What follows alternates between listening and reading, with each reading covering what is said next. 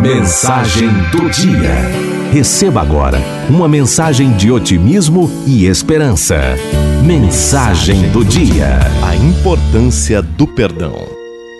O pequeno Zeca entra em casa após a aula, batendo forte os seus pés no assoalho da casa. Seu pai, que estava indo para o quintal para fazer alguns serviços na horta, ao ver aquilo, chama o menino para uma conversa. Zeca, de oito anos de idade, o acompanha desconfiado. Antes que seu pai dissesse alguma coisa, fala irritado: Pai, estou com muita raiva. O Juca não deveria ter feito aquilo comigo. Desejo tudo de ruim para ele. Seu pai, um homem simples, mas cheio de sabedoria, escuta calmamente o filho que continua a reclamar. O Juca me humilhou na frente dos meus amigos.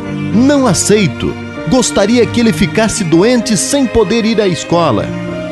Pai escuta tudo calado, enquanto caminha até um abrigo onde guardava um saco cheio de carvão.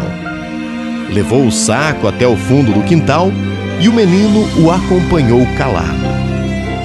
Zeca vê o saco ser aberto e antes mesmo que ele pudesse fazer uma pergunta, o pai lhe propõe algo.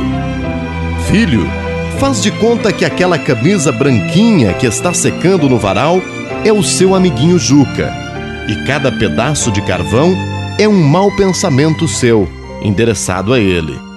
Quero que você jogue todo o carvão do saco na camisa até o último pedaço.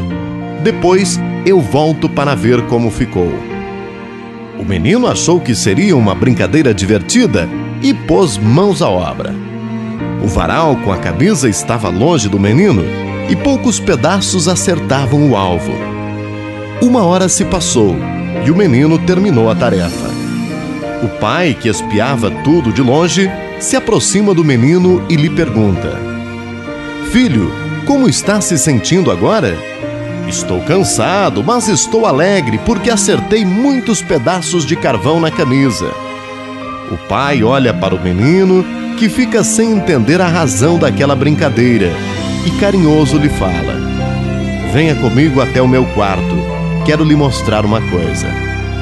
O filho acompanha o pai até o quarto e é colocado na frente de um grande espelho onde pode ver seu corpo todo. Que susto!